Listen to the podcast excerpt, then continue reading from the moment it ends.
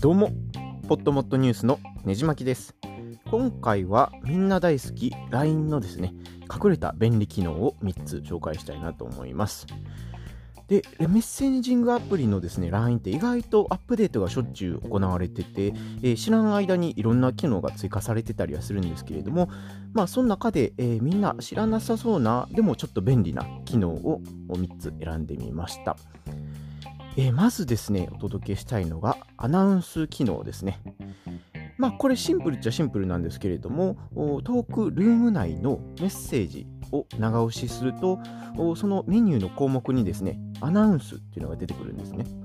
で、それをタップすると、トークルーム内の上部にですね、えそのメッセージがずっと常駐するような形になるので、えー、お知らせしたいとか忘れてほしくないことをメッセージルームのトップに置くことができます。まあ、何気にですね、これ、えー、便利なので、えー、日常的にあまり使ってない方もぜひ使ってみてはいかがでしょうか。で、2つ目におすすめの機能は OCR 機能ですね。えこれも最近 LINE がちょっと全面的に押してる機能なんですけれども、例えばですね、LINE の誰かとのトーク内でカメラマークをまず押して押すとですね、まあ、カメラの画面に行くわけなんですけれども、そのカメラの機能の中に OCR っていうメニューがあってですね、それを選ぶと、えー、カメラで、えー、何かをですね、えー、文字が書かれたものを撮影すると OCR でテキスト化してくれるという機能になります。なので、例えば文字できれいに、えー、手書きのものを書いて、えー、OCR で、えー、スキャンというか読み取るとそれをテキスト化してくるしてくれるので、えー、そのままメッセージに送れたりします、まあ、手書きだと若干認識精度は落ちるんですけれども本とかですね、えーまあ、レポートとかだと非常に便利に使えるかなと個人的には思います。で、まあ、あの、ツイッターの画像にもですね、参考例ちょっとあげようかなと思いますので、えー、見てみたい方はぜひそちらも見てみてください。で、3つ目はですね、えー、最近おそらく Android 版に追加された機能なんですけれども、LINE のですね、スタンプを画像編集に使えるということです。で、えーとですね、例えば編集画面、あのトークで写真を送るときに、一旦編集画面みたいなのに切り替わると思うんですけれども、最近ですね、アップデートによって、えー、その編集画面でスタンプを写真自体に追加できるようになりました。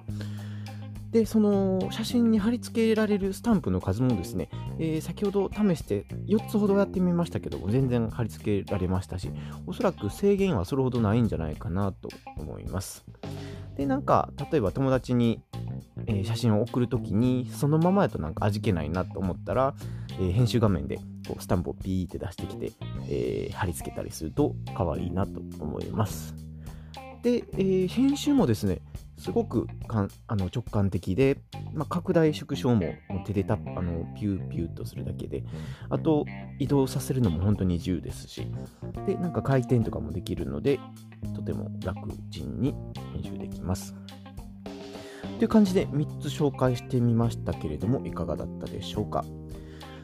で、LINE って本当に知らない間にいろんな進化しているので、アプリのアップデート履歴とかですね、読んでみると非常に楽しいので、もしテック好きの方おられたら、あ更新履歴読んでみてください。まあ、今後どうなっていくのか本当に気になるところではあるんですけれども、僕ですね、LINE が出た当時っていうのはこれあんまり流行って思ってなくて、まあ、あのー、実際流行ったその iPhone とか DS とかは本当に流行るなと思ったら実際流行ったんですけども LINE だけに関してはちょっと僕全然当時懐疑的で、えー、謎の、えー、ネイバーっていう会社感じだったと思うんですけどもそういった新しめの企業が出してきたメッセージングアプリで、え、なおかつその電話帳のデータをちょっと預けるような感じまあ、WhatsApp とかあ海外のアプリもそうだと思うんですけども、そういったアプリ絶対入らへんやろと思ってたんですけれども、実際ですね、本当にスマホ持っている人はほぼインストールしているようなアプリになってますし、えー、これに関しては予想できなかったですね。まあ、当時あのチャットサービスなんてスカイプもありましたし、Facebook メッセンジャーもあったので、まあ、あの、あえてこれを選ぶ必要はないのかなと思ってたんですけども、カカオトークとか、LINE とか、えー、WhatsApp とかもすごい勢いで伸びてきてまして、で、えー、やっぱり電話帳からパッとつながるのは本当に便利なのかなっていうのと、あとやっぱりスタンプ機能とかですね、えー、スカイプとか Facebook にはなかったちょっと可愛めの女の子にも受けそうなあ日常的にちょっと雑多な会話をするに向いてるメッセージアプリだったんだなと、えー、改めて思います。で、そうですね、そろそろ話を終えたいと思いますので、えー、他にもですね、こんな、えー、アプリ、おすすめのアプリあるよとか、こんな機能あるよって方は、気軽にハッシュタグ、ポットモットにメッセージいただければ幸いです。では、次のエピソードでお会いしましょう。